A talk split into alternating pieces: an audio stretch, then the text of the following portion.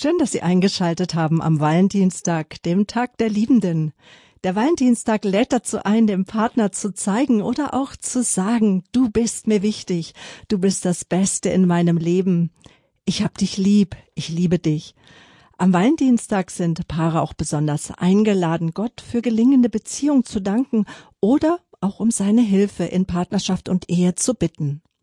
So besondere Tage wie der Valentinstag vielleicht auch bei Ihnen der Kennenlern- und Hochzeitstag, ja, die geben Gelegenheit, mal wieder etwas miteinander zu unternehmen, sich Zeit füreinander zu bringen, verbringen. Jedes Paar hat da so ihre Rituale.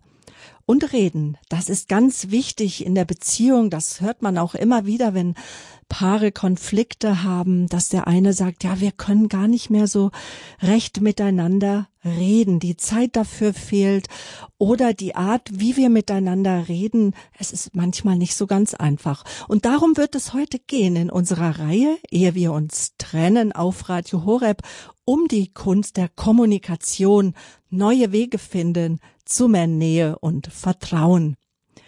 Ja, die Vertrautheit in einer Ehe, die wächst, wenn wir uns über Erfahrungen, Gedanken, Gefühle und Sehnsüchte austauschen. Jeder Mensch hat die Sehnsucht, verstanden zu werden, und manchmal braucht es Mut und ein wenig Übung, mit dem Partner über persönliche Dinge zu reden. Aktives Zuhören kann helfen, neue Nähe und Vertrauen aufzubauen. Wie das gelingen kann, darüber spreche ich heute mit meinen Gästen, das Ehepaar Olaf und Ulrike Moring. Sie sind seit mehr als 25 Jahren verheiratet, haben zwei erwachsene Töchter. Olaf Moring ist Pastor der evangelisch-freikirchlichen Gemeinde Minden. Ulrike Moring ist ausgebildete Fachreferentin für Familie und Erziehung. Die Ausbildung hat sie beim in der Team F Akademie gemacht und sie ist Koordinatorin für die Ehe- und Elternkurse des Vereins Alpha Deutschland und sie berät Pfarrgemeinden gibt Ehekurse, bietet Ehekurse an, schult und steht auch zur Einzelberatung zur Verfügung. Und zusammen leiten die Moorings regelmäßig Ehekurse in ihrer Gemeinde und sie sind in der Ehepaarseelsorge tätig. Ich begrüße jetzt ganz herzlich Frau Ulrike Mooring. Hallo, grüße Gott. Hallo, Frau Böhler. Ja, und Ihren Mann haben Sie uns mitgebracht, beziehungsweise Sie arbeiten zeitweise zusammen in Ihrem Haus. Ich grüße herzlich Herrn Pastor Olaf Mooring. Grüße Gott. Ja, Frau Böhler. Vielen Dank für die netten Grüße. Heute ist ja Valentinstag und irgendwie stehen da eher die Männer in der Schuld am Valentinstag. Was haben Sie denn Ihrer Frau heute schon Gutes getan? Auch ich habe ihr gleich heute Morgen gesagt, dass sie äh, noch besser aussieht als sonst, obwohl das gar nicht nötig wäre, denn es ist ja ein Radiointerview, aber sie ist schon ein bisschen aufgeregt und will optimal präsent sein. Bei uns ist es auch so, mein Mann hat die Gabe, mich auch an Tagen, die jetzt gar nicht besonders sind, kein Valentinstag oder Hochzeitstag, mal zu überraschen. Der bringt mir öfter Blumen mit, einfach nur so oder eine Tasse Kaffee morgens ans Bett und das sind eigentlich die Sachen, über die ich mich immer besonders freue. Und das können auch schon Ideen sein, die man mitnimmt vom Valentinstag. Um Kommunikation soll es uns heute gehen, wird es uns jetzt heute gehen in der nächsten knappen Stunde. Man hört immer wieder von Paaren, die sich trennen oder die Konflikte haben, dass sie am Anfang ihrer Beziehung sehr, sehr gut miteinander reden konnten, aber dass dann irgendwann so der Draht zueinander erscheint irgendwie so ein bisschen laut zu werden ähm, und die Kommunikation auch irgendwie einzufahren. Warum ist eine gute Kommunikation wichtig für Ehe und Partnerschaft, Frau Moring? Ja, es ist genauso, wie Sie es beschrieben haben, Frau Böhler. Wenn wir verliebt sind oder in einer jungen Ehe, da haben wir uns so viel zu erzählen. Dann kommt der Alltag mit anderen Anforderungen, der Beruf, das Ehrenamt, Kinder. Es wird vielleicht ein Haus gebaut. Und ehe man sich versieht, reißt dann so dieser Gesprächsfaden ab. Oft ist das gar keine böse Absicht. Aber dieses Bedürfnis von uns bleibt. Jeder Mensch sehnt sich im Inneren danach, von einem anderen wirklich gesehen, gehört und verstanden zu werden. Und das geschieht eben auch in einer Ehe nicht automatisch. Und dann kann es dazu kommen, dass zwei Menschen im gleichen Haus wohnen, sich aus dem gleichen Kühlschrank bedienen, sogar im gleichen Bett schlafen und dann quasi wie nebeneinander her ihr Leben leben. So als wären sie nur Mitbewohner in einer WG, wenn wir nicht regelmäßig miteinander kommunizieren. Und wenn ein anderer uns versteht, dann entsteht sowas wie eine innere Verbindung. Ich vermute, dass die meisten denken, ach, da muss man sich nicht extra drum kümmern. Das passiert schon automatisch. Und wenn wir uns ja lieben, was wir ja tun, dann wird das immer von alleine äh, besser werden, dass wir uns inniger verstehen und so weiter. Aber ich, meine Erfahrung ist, dass oft der Alltag dann hineingrätscht und es gar nicht so einfach ist. Ähm, und der Gedanke sich als Irrtum erweist, dass es alles von alleine geht sondern dass man manchmal so Reminder, Erinnerungen, gute Vorsätze braucht und ein großes Interesse für den anderen, dass diese innere Verbundenheit eben erhalten bleibt. Es ist äh, eine Übungssache auch, dass man da immer wieder im Gespräch bleibt. Wie ist es denn Ihnen beiden gelungen, immer wieder ins Gespräch zu kommen oder auch gelungen, im Gespräch zu bleiben? Wir haben da gleich von Anfang unserer Beziehung eine gute Gewohnheit entwickelt. Äh, wir hatten das Glück, dass uns jemand zur Verlobung einen Gutschein geschickt hat für ein Ehevorbereitungsseminar. Und da haben wir gehört, äh, dass es ein guter Tipp wäre, sich einen Wochentag in der Woche auszusuchen, einen Abend, der nur uns gehört. Und wir haben das über viele Jahre so praktiziert, dass wir gesagt haben, das ist unser Eheabend, das ist ein Wochentag, den halten wir uns, wenn es irgend geht, in unserem Kalender frei. Und da machen wir was Schönes. Äh, wir gehen miteinander aus, wir machen einen langen Spaziergang äh, oder wir setzen uns mit einem schönen Glas Wein und äh, einfach auf die Couch, machen die Kerze an und lassen es uns gut gehen. Mhm. Und es lohnt sich auch überhaupt nicht darüber nachzusinnen, was ist passiert, dass wir nicht mehr so viel miteinander reden, sondern wichtig ist es, sich an die ersten Momente immer wieder zu erinnern, wo man sich kennengelernt hat und sich ganz viel erzählen wollte und sich auch ganz viel erzählt hat. Und es gibt so ganz wichtige Elemente für eine gute Kommunikation, Herr Moring. Welche sind denn das? Das sind die, die Grundlagen der Kommunikationstheorie. Also wir brauchen erstmal mhm. äh, einen, der sendet, einen, der gerne reden will, einen, der zuhört und natürlich auch eine Botschaft. Und da wir Menschen ja ein bisschen komplizierter sind als jetzt so die Radiotechnik, gibt es natürlich auch noch viele andere Sachen, ähm, die dazwischen sind. Man merkt das ja bei den äh, modernen sozialen Medien. Wenn man sich nicht sieht, gehen manchmal ironische Sachen oder scherzhafte Sachen für echte Nachrichten durch man hört nicht den Ton, in dem der andere das sagt und dann wird es nicht ganz einfach, die richtige Botschaft hinzukriegen. Aber am Anfang steht Interesse für das, was der andere sagt. Auch wenn man schon lange zusammen ist und denkt, ich weiß jetzt, wie der Satz weitergeht und da kann ich schon mal den Müll rausbringen oder die Post sortieren, während der andere noch redet, bevor der neue Gedanke kommt, komme ich einfach durch die Tür wieder rein. Das ist fatal, denn das große Interesse ist ja von meiner Partnerin, von meiner Frau mitzubekommen, worüber sie nachdenkt, was sich entwickelt, was so in ihr lebt, was vielleicht noch gar nicht ganz fertig ist, aber so schon dabei zu sein an dem, was sie beschäftigt. Das kann ich nur unterstreichen. Also diese Kommunikation, dieser Faden darf einfach nicht abreißen. Und wie bei diesem Radio-Vergleich mit dem Radiosender und dem Empfänger ist es so, wir müssen uns immer wieder bemühen, uns verständlich auszudrücken. Wir müssen natürlich auch regelmäßig was senden und genauso müssen wir uns auch bemühen, gute Zuhörer zu sein. Hm. Sie die Herausforderung wird natürlich sein, äh, das in den guten Zeiten zu lernen, wo alle denken, ach, das passt schon, das wird auch immer so bleiben. Und manchmal lernt man ja auch erst durch Schmerzen oder wenn man feststellt, hm, das sehen wir jetzt ganz anders. Also das Klischee ist ja oft, dass die Männer zufrieden sind mit der Kommunikation, während die Frauen sagen, ach, er merkt gar nicht mehr, dass wir gar nicht mehr über wichtige Themen reden oder Sachen, die mich wirklich beschäftigen oder so. Aber das sind auch Phasen, die, die wir auch hatten, wo wir uns dann wieder zusammengerauft haben und gesagt haben, nee, das, das wollen wir nicht verlieren, dass wir diesen Schatz haben, dass wir gut miteinander reden können. Wir hatten tatsächlich so eine Phase in unserer Ehe. Also wir hatten nie groß Streit oder dicke Probleme, da bin ich sehr dankbar. Ähm, wir haben uns immer gegenseitig den Rücken gestärkt, aber es gab eine Phase, da waren die Kinder auch klein. Ich war sehr gefordert in der Familie. Mein Mann war ein engagierter Pastor. Äh, wo wir einfach äh, jeder so in seinem Arbeitsbereich sehr aktiv waren. Und da fehlte mir das manchmal einfach so äh, zu Hause wie andere Ehepaare, so stellte ich mir das jedenfalls vor, so nach Feierabend auf dem Sofa sitzen, sich entspannen, sich ein bisschen was erzählen oder auch einfach schweigend nebeneinander sitzen und den Feierabend genießen. Und ich habe äh, ein bisschen gebraucht, meinem Mann das äh, verständlich zu machen, mein Bedürfnis da, weil eigentlich ähm, ging es ja um keine große Sache. Ähm, ich wollte ja nichts Besonderes von ihm, nur einfach, dass er, dass er öfter mal da ist und da sitzt und dass ich mich ein bisschen, bisschen normal fühle und nicht immer einen Mann habe, der, der in tausend Gremien unterwegs ist, aber nie zu Hause. Aber sie haben das geschafft. Ich habe ihm das erzählt und ja, Olaf, du kannst da vielleicht Fortsetzung machen, wie dir das da ergangen ist. Ja, ich äh, versuche das zu trainieren. Also ich bin ein, normalerweise ein Mensch, der viel aktiv ist und unterwegs ist. Und jetzt der Reiz, nun äh, den Wunsch von Ulrike zu folgen, einfach zu Hause auf der Couch zu sitzen mhm. und nichts oder wenig zu tun. Äh, das hatte jetzt nicht so eine hohe Attraktivität, wie jetzt mit den Jugendlichen was zu machen oder noch ein Projekt hochzuziehen.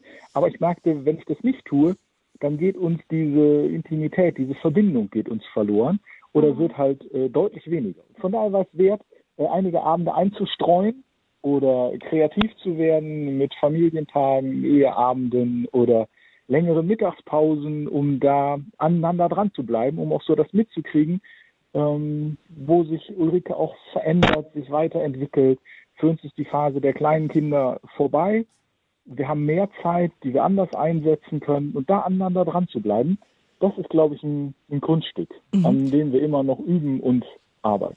Ja, um Kommunikation in der Ehe, darüber sprechen wir hier in der Talk- und Musiksendung bei Radio Horeb. Ehe wir uns trennen, Verbundenheit stärken durch gute Kommunikation. Zu Gast ist das Ehepaar Olaf und Ulrike Moring. Frau Moring ist die Koordinatorin der Ehekurse von Alpha Deutschland weltweit. Vielleicht haben Sie sie schon kennengelernt auf einem der Alpha Ehetage, auch Einführungstage. Sie haben jetzt ganz kurz geschildert auch von einem Konflikt in Ihrer Beziehung. Und gerade in Konflikten, da zeigt es sich ja, wie wir gelernt haben zu kommunizieren, wie wir gelernt haben, dem anderen ein Bedürfnis mitzuteilen, wie wir auch gelernt haben, zuzuhören, vielleicht einfach bei uns zu bleiben und erst einmal zu hören, ah, da hat der andere jetzt ein Problem, das ist jetzt ein Sender und ich bin jetzt erstmal ein offener Empfänger, der erstmal nicht in die Bresche springt und sich irgendwie verteidigen muss und sich nicht irgendwie schuldig fühlt. Und das scheint ja auch in vielen Beziehungen, und das werden Sie sicherlich aus Ihrer Seelsorgearbeit auch bestätigen können, Konflikte gut auszustehen, das ist ja mit die Königskunst und das A und O in einer Beziehung. Was können da so Hindernisse sein, dass man in diese Falle hinein tappt, des schweren Konfliktes, des Türenschlagens, sich vielleicht gegenseitig Verletzens? Also da viele Hindernisse haben etwas mit damit zu tun, wie wir aufgewachsen sind und das unterschätzt man oft. Mhm. Also viel unserer Gewohnheiten, wie wir reden oder eben auch nicht reden in bestimmten Situationen, haben etwas damit zu tun, wie wir als Kinder die Gespräche unserer Eltern miterlebt haben. Und dieses Vorbild aus unserer Herkunftsfamilie, das prägt uns stärker, als wir oft annehmen.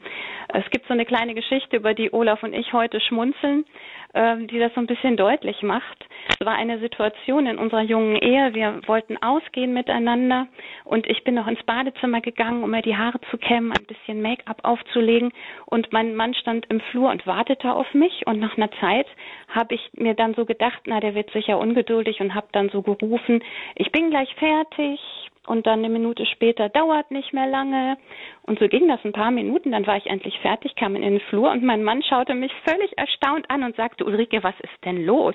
Ich sag, ja, es tut mir leid, ich muss, wollte mir noch, mich noch ein bisschen hübsch machen und noch die Ohrringe reintun. Und er sagte, wo ist das Problem?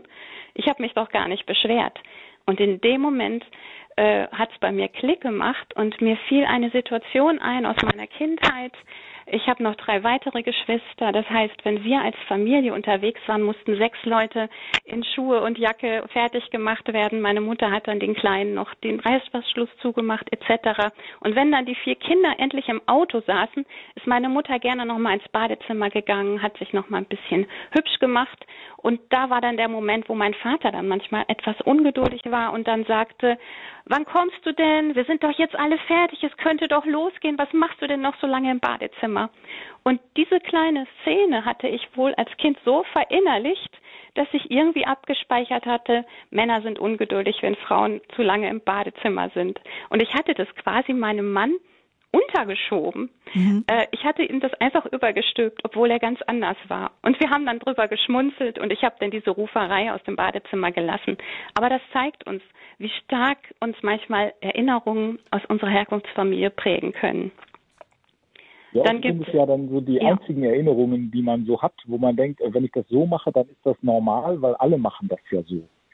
Und dann auf die Erinnerung greift man einfach dann auch oft unter Stress zurück. Auch wenn man sich vielleicht was anderes vorgenommen hat oder was anderes machen wollte. Aber wenn man unter Stress kommt oder es Druck im Gespräch gibt, dann verfällt man oft in diese alten Muster und ähm, macht das halt so, wie man es halt schon ein paar Mal gemacht hat, ob sich die bewährt haben oder nicht. Mhm. Und wir Frauen, wir möchten ja dann immer gerne über die Gefühle sprechen. Männern fällt es eher schwerer. Es kann auch natürlich absolut umgekehrt sein. Ein Mensch ist geübter, über Gefühle zu reden, der andere Mensch eben nicht.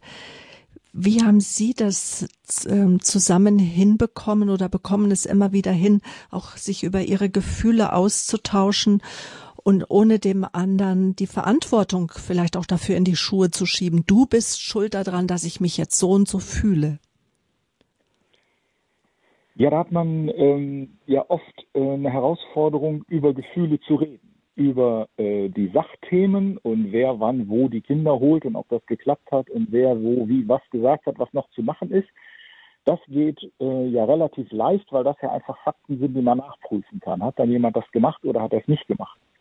Bei den äh, Gefühlen ist es ja ein bisschen schwieriger, gerade wenn man äh, nicht viele Worte hat. Also wenn man nur sagen kann, ja, es geht mir gut oder es geht mir schlecht, dann ist der Werkzeugkasten dafür ja relativ begrenzt. Wenn man nicht mit anderen Worten noch ausdrücken kann, was noch in einem lebt. Ob man sich jetzt angegriffen fühlt oder zu Unrecht verdächtigt fühlt oder ob man sich leicht fühlt, weil was gelungen ist oder weil man herausgefordert ist an bestimmten Stellen, das gemeistert hat und einfach glücklich ist, dass es geklappt hat. Und manchmal fehlen einfach die Worte. Im Ehekurs gibt es dann so eine kleine Vokabelübung und äh, die Herausforderung, einfach mal verschiedene Gefühle mit Begriffen neu zuzuordnen oder einfach so seinen Vokabelschatz zu erweitern. Im Ehekurs dürfen wir, Entschuldigung. Ich tippe aber auch mal, dass manche Männer einfach denken, ach, das sind ja nur Gefühle. Äh, da rede ich jetzt nicht drüber, die Fakten sind wichtiger.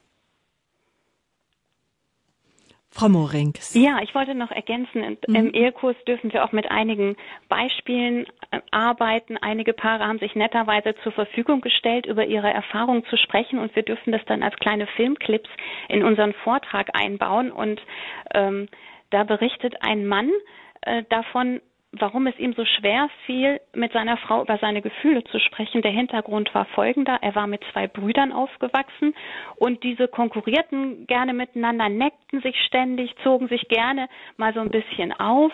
Äh, die mochten sich, aber die kamen nie auf die Idee, sich mal gegenseitig was Nettes zu sagen, denn das wurde irgendwie doch als Schwäche ausgelegt und dann wurde man erst recht damit aufgezogen. Und als dieser Mann dann mit seiner Frau einen Ehekurs besuchte und hörte, wie wichtig es sei, sich auch Wertschätzung zu zeigen, sich nette Dinge zu sagen, dann war es für ihn tatsächlich so, als müsste er eine ganz neue Sprache lernen.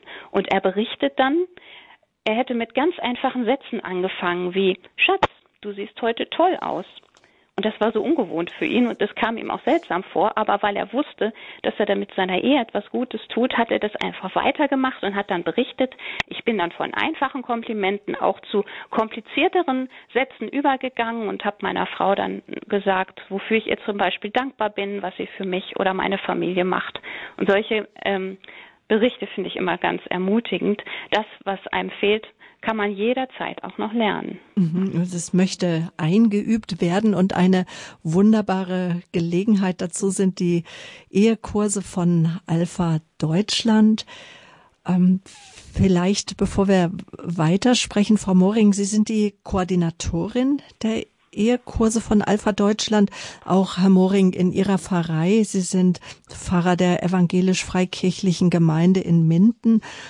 Führen Sie auch regelmäßig Ehekurse durch? Gerade aktuell läuft auch einer bei Ihnen in Minden. Ja. Was heißt denn das eigentlich? Ähm, Ehekurse von Alpha Deutschland. Klären wir vielleicht erstmal dieses Alpha Deutschland?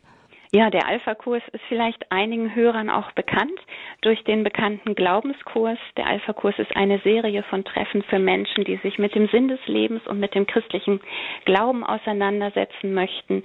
Er wird in Kirchen und Gemeinden aller Konfessionen durchgeführt und der Verein Alpha Deutschland bringt die Materialien dazu heraus und wir führen auch regelmäßig Schulungstage durch für Mitarbeitende aus Gemeinden, die einen Alpha-Kurs starten wollen.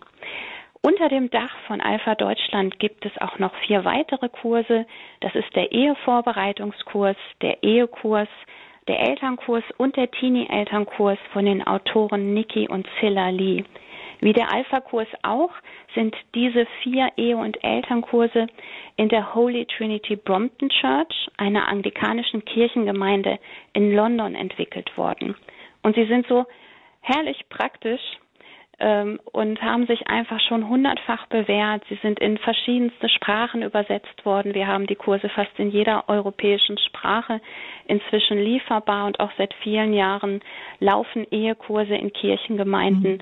in Deutschland, Österreich und der Schweiz. Und Sie sagen, jedes Paar sollte so einen Kurs besuchen, einen Ehekurs, einen, vielleicht einen Ehevorbereitungskurs. Warum?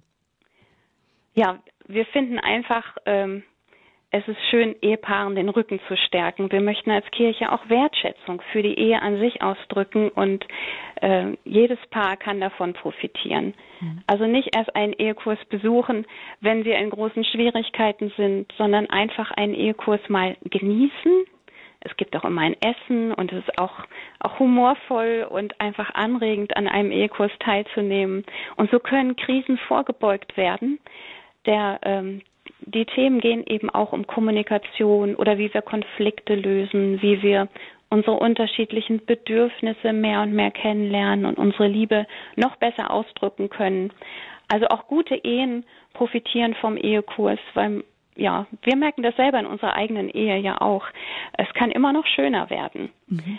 Wir haben es aber auch schon erlebt, dass Paare die, die wirklich in einer schlimmen Ehekrise waren, die zum Beispiel gar nicht mehr zusammen in einer Wohnung lebten, durch den Ehekurs wieder neu zueinander gefunden haben. Und das ist auch immer ein Ansporn für uns, die Ehekurse zu machen. Mhm. Wir wissen ja nie, wer so kommt. Es kommen Mitglieder unserer eigenen Kirchengemeinde, es kommen Menschen, die das vielleicht in der Zeitung gelesen haben und das erste Mal seit langem vielleicht auch wieder eine, eine christliche äh, Pfarrgemeinde besuchen das Besondere daran finde ich auch die Haltung. Freunde treffen Freunde und man trifft sich erstmal zum Essen.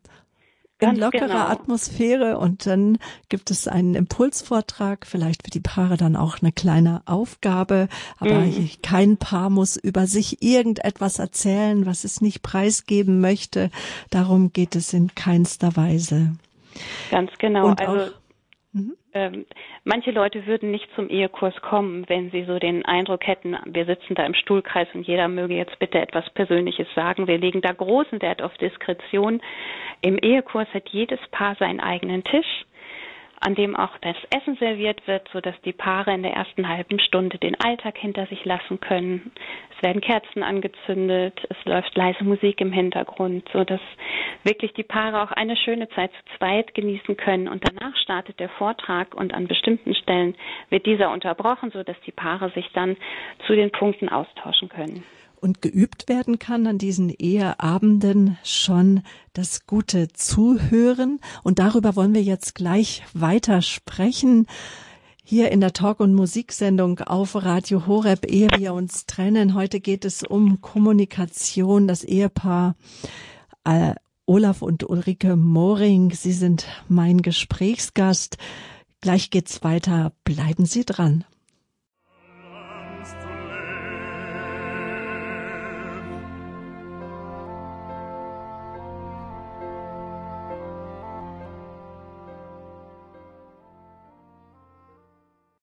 Schön, dass Sie eingeschaltet haben hier in der Talk- und Musiksendung auf Radio Horeb. Mein Name ist Sabine Böhler. Sie kennen mich aus der Lebenshilfe und heute zum Valentinstag haben wir eine Reihe aufleben lassen im Talk, nämlich die Reihe Ehe wir uns trennen. Wir sprechen heute über Verbundenheit stärken durch gute Kommunikation. Ja, der Valentinstag, der lädt ja dazu ein, sich zu zeigen und zu sagen, dass man sich gerne hat, dass man einen Menschen besonders mag.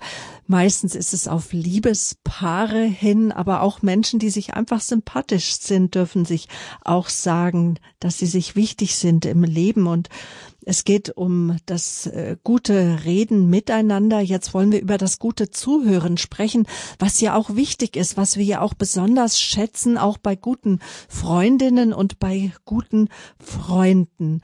Warum ist gerade auch in der Partnerschaft und in der Ehe das gute Zuhören so wichtig, Frau Moring? Ja, das Erstaunliche in einer Ehe ist, dass es ja in unserer Macht steht, dafür zu sorgen, dass unser Partner sich geliebt und wertgeschätzt fühlt. Und das können wir gut machen, indem wir ihm einfach immer wieder aufmerksam zuhören.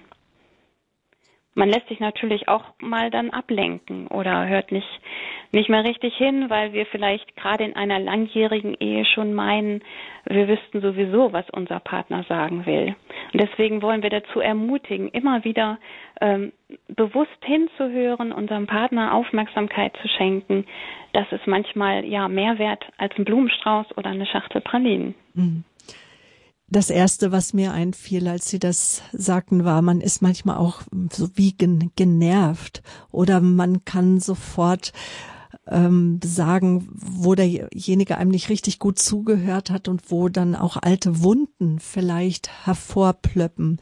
Also der Valentinstag lädt vielleicht auch dazu ein, auch ähm, sich gegenseitig zu vergeben, einfach auch sich auch mal das zu sagen, ja, was einfach vielleicht zwischen einem steht in der Beziehung. Was sagt denn die Bibel dazu, Herr Moring? Ja, es gibt einen ganz schönen Bibelvers aus Jakobus 1, Vers 19, an dem wir als Menschen, glaube ich, immer noch trainieren.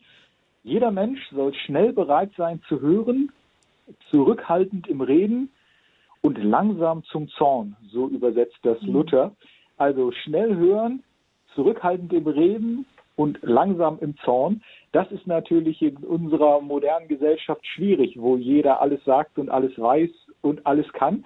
Aber meine Erfahrung ist, dass das wirklich hilft, ähm, gut zuzuhören. Auch wenn man so von der Persönlichkeit her vielleicht eher eine schnellere Lebensgeschwindigkeit hat, ist ja die Überzeugung, es lohnt sich meinem Partner wirklich bis zum letzten Satz zuzuhören und das zu versuchen zu verstehen, was er sagt, was jetzt wichtig ist, worum es geht, worauf es ankommt, um ähm, wirklich auch nicht nur die Worte zu hören, sondern auch die Gefühle, die dahinter sind, die Geschichte, um auch dem anderen deutlich zu machen, ja, das ist mir wirklich wichtig, was du jetzt erzählst.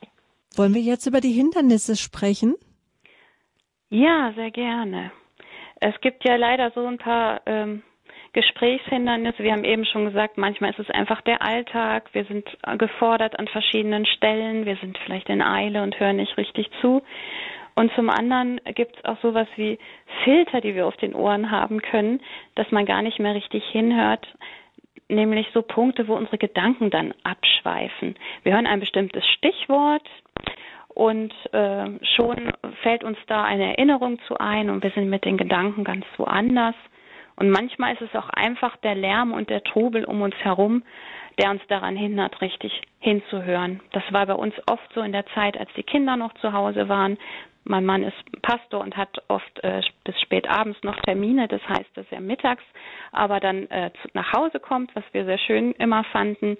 Und dann kam er dann so richtig in den Trubel hinein. Ola, vielleicht kannst du das erzählen, wie dir das so gegangen ist und wie wir das dann trotzdem geschafft haben, uns auszutauschen in dem ganzen Jetzt, Genau, dazu, dazu, muss man vielleicht sagen, für alle, die auch später dazugekommen sind, sie haben zwei erwachsene Töchter, die wahrscheinlich äh, nicht mehr zu Hause leben. Die sind jetzt oder? nicht mehr zu Hause, also, genau. Genau, das heißt, sie haben jetzt wieder viel Zeit zu zweit, aber natürlich ist einem die Zeit dann mit den Kindern, gerade auch die Mittagszeit, ist immer noch sehr präsent. Was war ja, da? Wir haben, einfach, wir haben einfach gedacht, wir sind doch multitaskingfähig und dann muss das doch möglich sein, dass einer von uns kocht, äh, einer schon mal die Kinder abfertigt, man die Briefe öffnet und zwischendurch auch noch ein bisschen erzählt, von dem es am Vormittag schon war, den Nachmittag plant und den Abend abspricht. Und wir haben festgestellt, also für tiefe Gespräche ist das einfach äh, der falsche Zeitpunkt und der falsche Ort. Und dann fielen so oft so Sätze wie, das habe ich dir doch schon gesagt oder wie kann man das denn vergessen? Aber es war einfach in der Hektik ähm, und wir sind nicht so richtige Multitasker. Und wenn wir uns einfach mehr Zeit nehmen füreinander, Sachen aufschreiben, sortieren und so weiter, ähm, fällt es uns leichter, die Missverständnisse zu minimieren. Das hilft uns auch einfach. Entschuldigung, mach du es weiter. Aber zum anderen gibt es einfach auch so ähm, schlechte Gewohnheiten, die manchmal gar nicht mit großer Absicht drin sind. Ähm, mir, ich habe am Anfang immer gedacht, wenn Ulrike sagt, ja, das ist so und so und so und was denkst du hierüber, dass ich gefordert bin, ähm, jetzt eine möglichst äh, kluge Antwort zu geben und das Problem zu lösen. Und ich habe ihr dann oft einfach ein oder zwei Lösungsvorschläge gemacht, gesagt, wie sie das machen soll. Und dann war ich immer ganz enttäuscht, dass sie es nicht gemacht hat, ähm, weil sie mit ihren Ideen noch gar nicht so weit war. Also ich sage, wenn du auf mich gehört hättest, wäre das schon alles erledigt. Aber sie wollte einfach Verständnis für die Situation haben, eine Lösung überlegen und war noch gar nicht so weit, dass ich jetzt sage, das ist der Lösungsvorschlag, mach's einfach so und dann mhm. wird's funktionieren. Sie wollte einfach, dass ihr jemand zuhört. Frau Moring, ich weiß nicht, wie es Ihnen geht, aber bei den meisten Frauen ist es durchs Reden, kommen wir dann selber auf Ideen und Lösungen und ähm, genau so ist es. Also mir ist das eine große Hilfe, wenn mir etwas durch den Kopf geht, äh, dass ich mit meinem Mann darüber sprechen kann. Also ich denke mir, mein Mann ist ja auch mein bester Freund. Der soll auch wissen, was bei mir los ist und äh, schon alleine, dass er mir aufmerksam zuhört, ist mir eine Hilfe. Und ich glaube, das ist das, was äh, manche auch im ersten Moment nicht so verstehen, dass wir eben keine fertigen Lösungen brauchen oder einen Rat. Ich bin ja selber erwachsen und kann, kann auch selber meine Entscheidungen treffen, aber es ist einfach viel schöner, wenn ich nicht allein gelassen bin mit dem, was mich bewegt, äh, ob das jetzt Sorgen sind um die Kinder oder äh, beruflicher Wiedereinstieg oder irgendwelche Alltagsdinge, die zu regeln sind. Es ist immer schön, wenn man sich austauschen kann und äh, wenn einer einfach nur erstmal zuhört und äh, natürlich interessiert mich auch die Sichtweise von meinem Mann dann zu dem Thema, aber es ist nicht so, dass ich ein Problem völlig aus der Hand geben möchte, wenn ich meinem Mann anfange davon zu erzählen. Mhm. Etwas, was ich letztens gehört habe, da musste ich echt schmunzeln. Da erzählte mir jemand, sie sagte, mein Mann hört sehr, sehr gut zu. Der hört sehr gut zu, dass er mir andauernd Zwischenfragen stellt und ich kann meinen Gedanken gar nicht in Ruhe zu Ende führen. Und die, die Antwort hatte ich dann schon auf den Lippen. Also da ging es ums Unterbrechen. Auch das mhm. ist ein Thema. Ja, also da, ähm, das war bei uns auch ein Thema. Ähm, ich bin manchmal auch sehr engagiert bei Gesprächen und meine Gedanken sind dann schon weit voraus und ich möchte dann auch meine Gedanken anbringen und da habe ich es manchmal gar nicht gemerkt, wie häufig ich meinen Mann unterbrochen habe. Und der hat sich dann irgendwann ein Herz gefasst und hat mir gesagt, Ulrike, du unterbrichst mich doch äh, öfter mal hier und ich würde es gern mal zu Ende ausführen. Und ja, ups, äh, ich habe das wirklich nicht gemerkt. Und von daher war es ja auch gut, dass mein Mann mich darauf aufmerksam gemacht hat ähm, oft sind diese, diese unguten Gewohnheiten gar nicht böse gemeint. Man, man ähm, kann sich manchmal Dinge auch angewöhnen oder ist ein bisschen ja, nachlässig damit oder kriegt es einfach wirklich nicht mit. Und ich habe mir dann wirklich vorgenommen, meinen Mann ausreden zu lassen. Und das nimmt dann auch oft aus Gesprächen so dieses Tempo. Also es gibt so Entwicklungen, da wird ein Gespräch immer schneller, weil jeder ja was beitragen möchte und seine Sichtweise beitragen möchte. Und kaum hat der andere, holt der andere mal Luft, ähm, grätscht man dann da rein mit seinen mhm. Gedanken. Mhm. Und dann ist man natürlich vom verständnisvollen Zuhören meilenweit entfernt. Und theoretisch wissen wir das ja alles. Wir wollen es, trotzdem ist es so, dass man alles immer und immer mal wieder hören möchte. Nämlich jetzt wollen wir noch so darüber sprechen, was so wichtige Schritte in der äh, Kommunikation sein können, nämlich die Vertrautheit, dass weiß man, die wächst, wenn man sich verstanden fühlt vom anderen. Deswegen hat man manchmal auch so eine Sehnsucht danach, einen schönen Abend mit einer Freundin zu verbringen, mit der man ganz viel erzählen kann oder der Mann mit dem besten Freund oder vielleicht auch das Gespräch mit Gott, von dem man sich verstanden fühlt. Doch heute am Valentinstag wollen wir über die Paarkommunikation sprechen. Immerhin ist der heilige Valentin äh, auch jemand, den man bitten kann, dass die Beziehung gelingt. Zu Gast ist das Ehepaar Olaf und Ulrike Moring. Sie sind beheimatet in der Freikirche und ich freue mich besonders, dass Sie heute am Valentinstag hier meine Gäste sind in der Talk- und Musiksendung in der Reihe Ehe wir uns trennen. Jetzt kommen wir schon langsam so dem Ende entgegen von unserer Sendezeit, aber die fünf Schritte, die wollen wir doch gerne noch ausführlich besprechen. Herr Moring, was ist da ein ganz wichtiger Schritt Nummer eins, wenn wir möchten, dass es um gute Kommunikation, um ein gutes Zuhören und miteinander reden geht? Ja, das ist eben schon ein bisschen angeklungen. Es geht ja wirklich darum, dem Partner aufmerksam zuzuhören und ihn nicht zu unterbrechen. Also das sieht man dann an äh, der Körpersprache, die da eine Rolle spielt meiner Frau ins Gesicht zu sehen, die Sachen, die mich jetzt gerade beschäftigen, Postzeitung, Briefe, andere Sachen, mal aus der Hand zu legen und auch so mit dem, mit dem Körper und mit den Augen zu signalisieren, ich bin jetzt ganz bei dir. Ich stelle das Handy mal auf Flugmodus, ich äh, konzentriere mich jetzt ganz auf dich und höre dir wirklich gut zu. Ich habe eine Zwischenfrage. Darf ich die stellen? Immer ja, rein. sicher. Das ist vielleicht zum Beispiel auch eine Möglichkeit einer guten Kommunikation, einfach zu fragen, ist jetzt Raum? Frage, darf man das auch einfordern oder ist das eher Konfliktpotenzial, dass ich sage, du jetzt, bevor dein Handy bimmelt, machen wir das doch lieber mal jetzt unsere Handys aus oder darf man das einfordern, eine gute Kommunikation und was ich dazu bräuchte, eine geschlossene Tür vielleicht, eine angenehme Gesprächsatmosphäre? Ja, also man kann sicherlich versuchen, das einzufordern. Ähm, vielleicht ist es leichter, sich da in regelmäßigen Abständen zu treffen. Also man könnte ja einfach sagen, wir reservieren uns einen Abend oder eine Stunde in der Mittagszeit, wo wir uns besonders dafür Zeit nehmen, dem anderen gut zuzuhören, ein guter Diplomat zu werden, das zu spüren, was dahinter ist. Mit einfordern wird es wahrscheinlich ein bisschen schwierig, aber man kann ja Rahmenbedingungen verabreden. Manchmal passt es ja auch gerade nicht in den hm, Tagesablauf oder es sind nur noch irgendwie zehn Minuten bis zum nächsten Termin.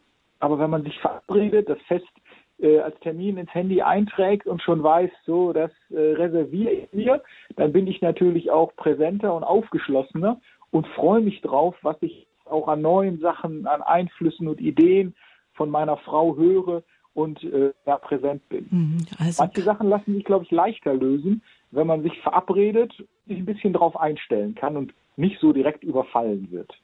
Und die Bedürfnisse, was man braucht, spricht man gern davon, dass man es einfordert, aber natürlich höflich formuliert in einer Bitte natürlich ein Bedürfnis äußert. Auch das gehört schon zu einer guten Kommunikation. Das kann genau, ich auch unterstreichen. Also ähm, ich denke, wir können unseren Partner immer bitten. Es ist halt ein Unterschied, ob ich etwas fordere äh, und dann gleichzeitig meinem Partner ein schlechtes Gewissen mache, so nach dem Motto, das steht mir eigentlich zu und du gibst mir das jetzt nicht und deswegen äh, ist unsere Ehe auch so schlecht. Das ist natürlich ein schlechter Start für ein gutes Gespräch. Äh, schöner ist es einfach, ähm, den Partner zu fragen, hast du nachher mal Zeit? Oder wollen wir vielleicht heute Abend noch einen Spaziergang machen? Oder mal selber auch am Abend ähm, die Flasche Wein rauszuholen und es einfach ein bisschen nett zu machen. Das kann auch schon das Gespräch fördern. Also erster Schritt für eine gute Kommunikation, aufmerksam sein, Raum schaffen, dass eine Unterhaltung stattfinden kann, wozu auch gehört, dass man Störendes versucht fernzuhalten. Mhm. Ein genau, besonderer Punkt, bitte? Ja, wir versuchen das ja so im Ehekurs auch ähm, da den Paaren am Anfang so eine halbe Stunde die Chance zu geben, dass sie alleine am Tisch sitzen und dass einfach ähm, ja die ungeteilte Aufmerksamkeit des anderen auch haben für das, was sie aus dem Tag beschäftigt und so ja einen schönen Abend zusammen zu erleben und sich darauf einzustimmen, den Tag ein bisschen hinter sich zu lassen und über die Themen ins Gespräch zu kommen, die einen wirklich beschäftigen und echte Verbundenheit herstellen. Dann gibt es weitere Schritte. Genau, der zweite Schritt wäre zum Beispiel, sich in die Lage des anderen hineinzuversetzen. Also nicht nur zu sagen, äh, stell dich nicht so an oder war ja klar, dass es dich trifft oder so, sich hineinzuversetzen und das mal auszuhalten, vielleicht mit einem Gefühl nochmal zu beschreiben und zu überlegen, wie, wie fühlt sich das an, was ist das? Und ähm, für die Männer, um im Klischee zu bleiben, wie es bei mir auch ist, nicht gleich mit dem Lösungsvorschlag um die Ecke zu kommen, sondern es auch einfach mal auszuhalten. Was auch sehr hilfreich sein kann, ist, dass wir in einem dritten Schritt unserem Partner eine Rückmeldung geben, indem wir das, was wir gehört haben, nochmal mit eigenen Worten wiederholen, um wirklich sicher zu gehen, habe ich das richtig verstanden. Und äh, in dem Moment äh, spiegeln wir quasi unserem Partner, was wir verstanden haben. Und dann kommt auch dieses Gefühl, ich werde verstanden, wenn der andere das mit seinen eigenen Worten wiederholt. Das kommt einem vielleicht am Anfang ein bisschen seltsam vor, als wäre, würde man da wie so ein Therapeut sitzen und sagen, ah, sie fühlen sich also von ihren Kollegen nicht richtig wertgeschätzt, weil sie immer irgendwie als Letzte bei der Urlaubsplanung gefragt werden. Aber genau das ist der Punkt, weil wir oft an dem Punkt, wenn unser Partner uns was erzählt, gerne dann schnell unsere eigene Sichtweise ins Spiel bringen wollen. Und wenn wir uns da noch ein bisschen zurückhalten, dazu ist ja später auch noch Zeit, und erstmal unserem Partner dieses Feedback geben, äh, dann kann sich wirklich diese Verbundenheit einstellen, ich werde verstanden. Und dann kann der Partner natürlich sagen, ja, genau so ist es. Oder auch sagen, nein, das war eigentlich noch ein bisschen anders. Und dann kann ich nochmal hinhören und ihn eben noch besser verstehen. Und der vierte Schritt, äh, das wäre dann sozusagen schon äh, eine Klasse besser, wenn wir ähm, dann auch noch die Zeit haben, unseren Partner zu fragen, von all dem, was du mir erzählt hast, was war denn jetzt das Wichtigste? Denn äh, manchmal schweift man auch so ein bisschen ab oder gerade wenn man aufgeregt ist oder wenn einen irgendwas sehr stark bewegt, dann sprudelt es ja so richtig aus einem heraus. Und ähm, für den Partner ist es vielleicht auch schwierig, dann herauszuhören, was ist denn jetzt so der springende Punkt an dem Ganzen. Dann kann es auch sein, dass der Partner erstmal ein bisschen äh, überlegen muss, aber auch schweigen ist nicht schlimm in einer guten Kommunikation. Das ist ja meistens der Moment, wo der andere nochmal äh, nachdenken kann und die Sachen nochmal noch mal klarer formulieren kann. Ja, und der fünfte Schritt wäre dann mit dem Partner gemeinsam nach einer Lösung zu überlegen oder vielleicht auch mehreren Lösungen oder Lösungswegen und dann zu überlegen, wofür entscheiden wir uns? Was wäre eine gute Idee? Was ist verheißungsvoll? Was sieht nach einer guten Lösung aus?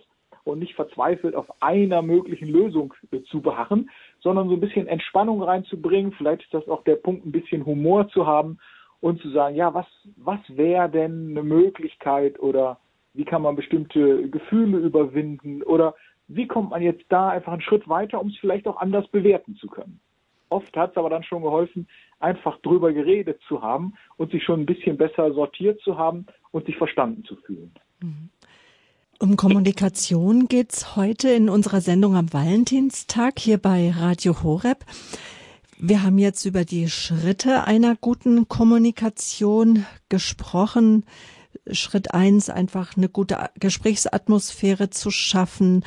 Der zweite Schritt, sich auch in den anderen hinein zu versetzen.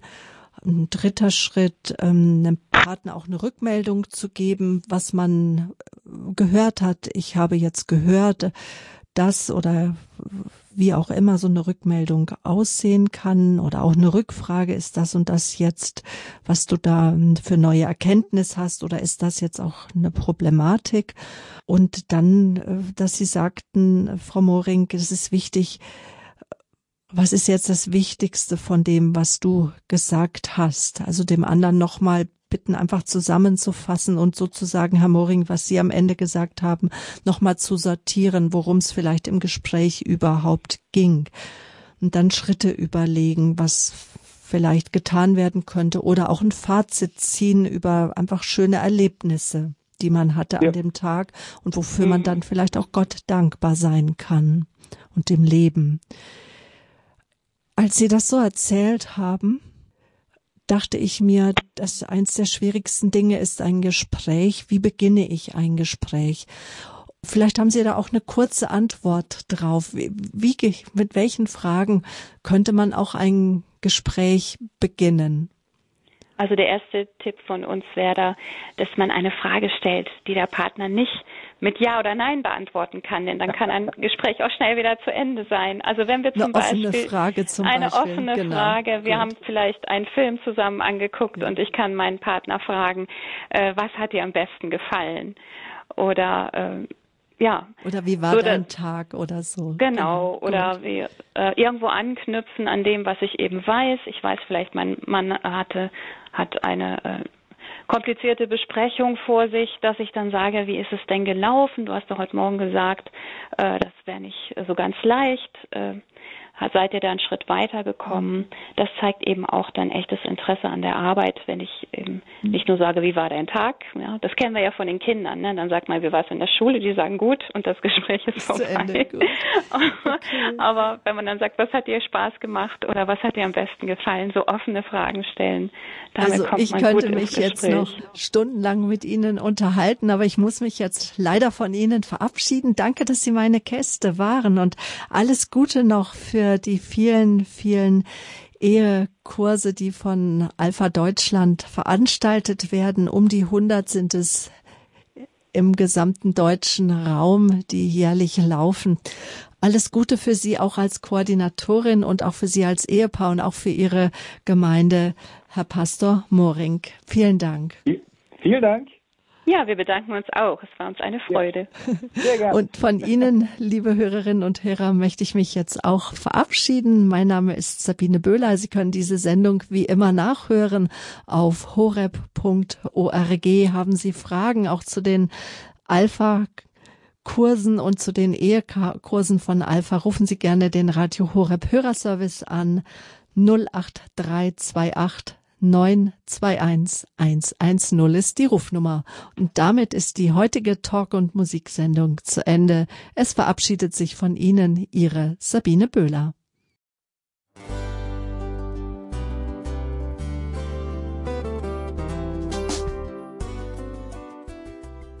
Liebe Zuhörerinnen und Zuhörer, vielen Dank, dass Sie unser CD- und Podcast-Angebot in Anspruch nehmen. Wir freuen uns, dass unsere Sendungen auf diese Weise verbreitet werden. Dieser Dienst ist für Sie kostenlos. Für uns ist er allerdings mit einem nicht unerheblichen finanziellen Aufwand verbunden. Deshalb sind wir für jede Spende dankbar. Alle Bankverbindungen unserer Spendenkontos können Sie über unsere Homepage horeb.org unter dem Menüpunkt Spenden einsehen. Dort besteht auch die Möglichkeit, online zu spenden natürlich nach den neuesten Sicherheitsstandards. Sie können diese Informationen auch bei unserem Hörerservice unter der Telefonnummer 08328 921 110 erfragen. Ich wiederhole die Rufnummer 08328 921 110. Vergelt's Gott für Ihre Unterstützung. Ihr Pfarrer Kocher.